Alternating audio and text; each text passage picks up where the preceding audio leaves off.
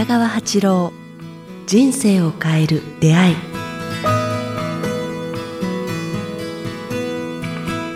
こんにちは早川洋平です。北川八郎人生を変える出会い。今日は第40回をお届けします。北川先生よろしくお願いします。よろしくお願いします。さあ、えーめでたく40回。そして今日10月10日ということでなんか数字のいろいろ語呂がいいんですけも。う10ども月10日だったら秋もいいとこですそうね。ですね今日は先生ここまで3週連続で質問コーナーでしたがええ。今日はちょっと趣向を変えて何でも先生が何かご紹介したい、だ上昇会というか時の流れ10月とはい。もう早いなぁと思いますね。これ始めてどのくらい経ちますかね？もう。10ヶ月ぐらいですよ多分。去年の年末から始めてますから。ついこの間始めたような感じ。そうですね。なんか1万3000人もね、皆さん聞いてくれて、ねはい。なんか時の流れって早いな。ぁつくづく思いますね。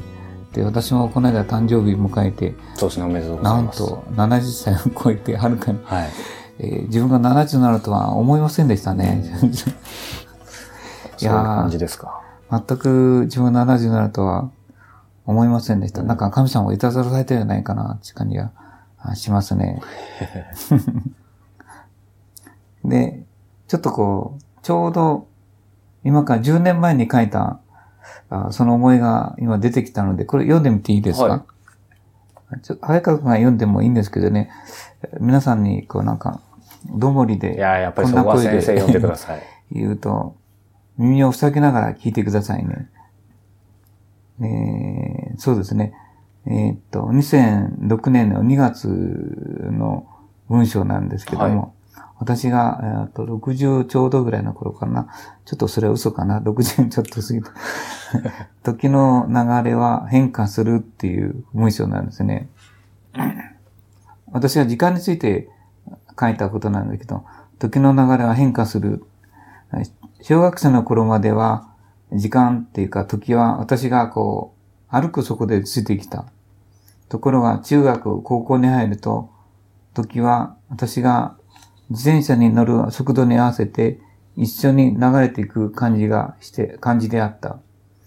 また20代に入ると、時はバイクの速度で、速度で私を追い越し、30代、40代には、なんと私の乗る車のスピードに合わせて私を追い立ててくるようになった。50代、60代の私は、新幹の、新幹線のスピードから時間がだんだんだんだんジェット機のスピードになってきているように感じた。まあ、1日、1週間、あ10日間の過ぎることの早いことなった。正月を迎えたと思ったらもうまた次の正月がやってきて、たちまち過ぎていく。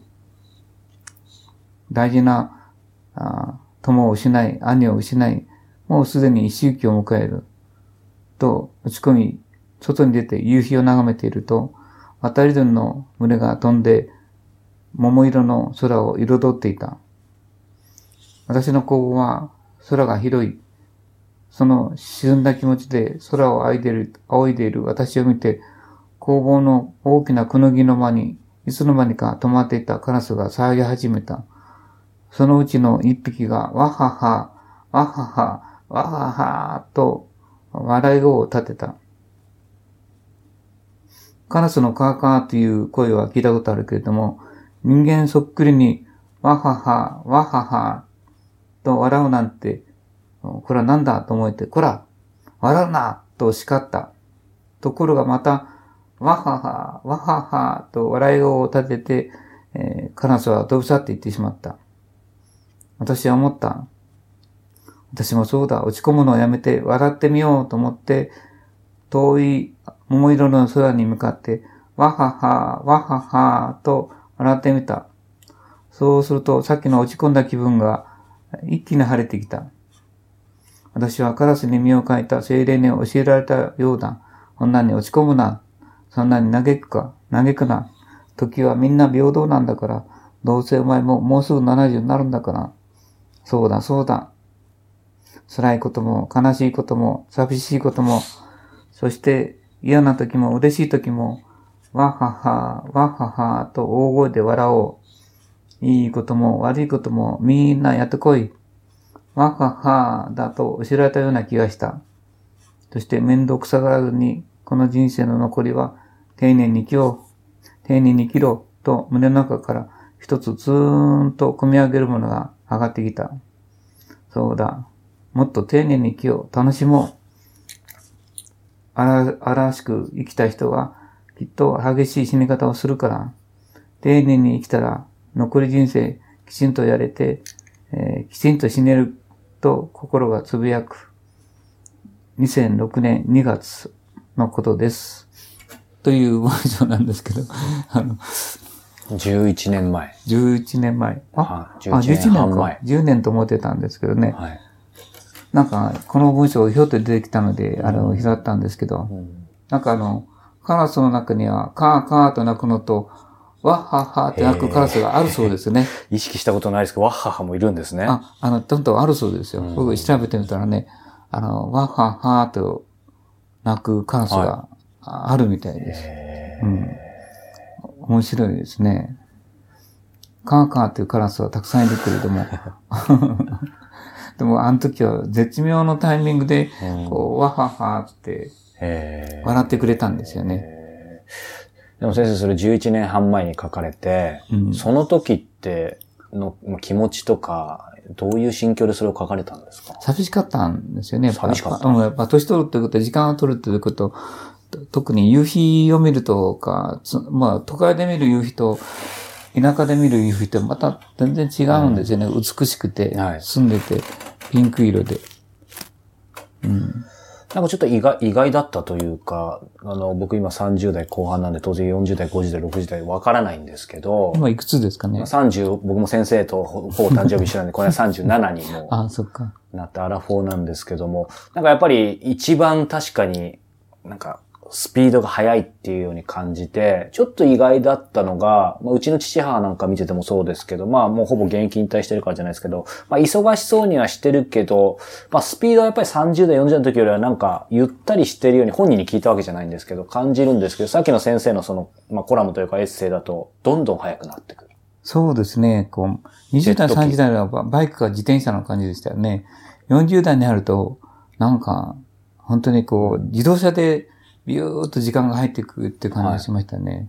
うん、60代とかになっても、それを速くなるんですか？60代になってくるともう、あって、1週間は昨日とか、うん、とか、私60代から70代の間のその10年間はどっか行ってしまって、い、きなり60から70になったって感覚ですよ。それはなんか明らかに先生が忙しいからっていうことだけではないんないですか？と思いますね。それなぜかと言ったら、変化の深さが淡々としてるからだと思うんですよ。変化の深さが淡々。例えば小学校の時は、本当に未知の世界から小学校に行って見知らぬ人と出会って、小学校1年生入学とか、こう、人生の大きなこう未知の世界に入り込むから、一日が長いんですよね。一日とか一週間が。はいとか、こう、他の10年というのが長いんですよ。あれもあった、これもあったとか言うけども、まあ、40代、あー50代になってくると、そんなに人生って大きな変化ってないんだよ。淡々と仕事をルーティンみたいな感じですよね。うんずーっと過ごしていって、まあ、本当になんか人生を変えるような大事っていうのは、まあ結婚とか子供ができたとかいうぐらいで、それも、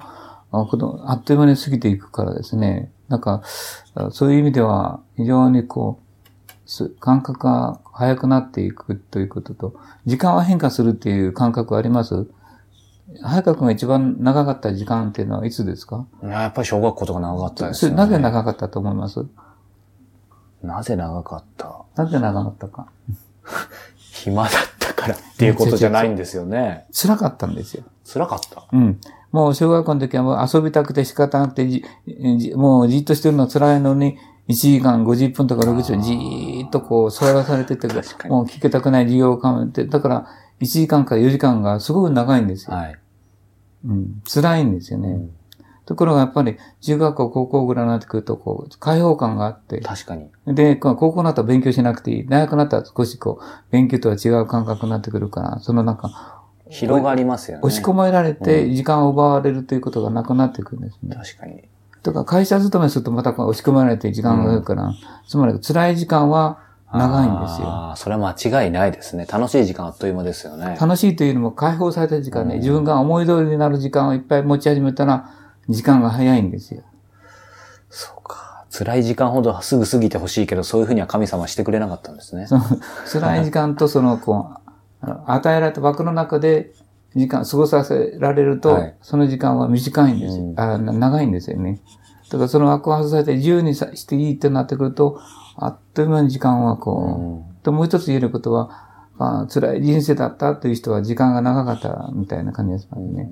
だから、あっという間だったという人は、そんなにこう、辛いこと、人生がなかった。よ、うんよかったんで、いい人生かもしれませんねそうで。すね。あっという間に終わってしまうっていう人生だから、いい人生かもわかりませんね。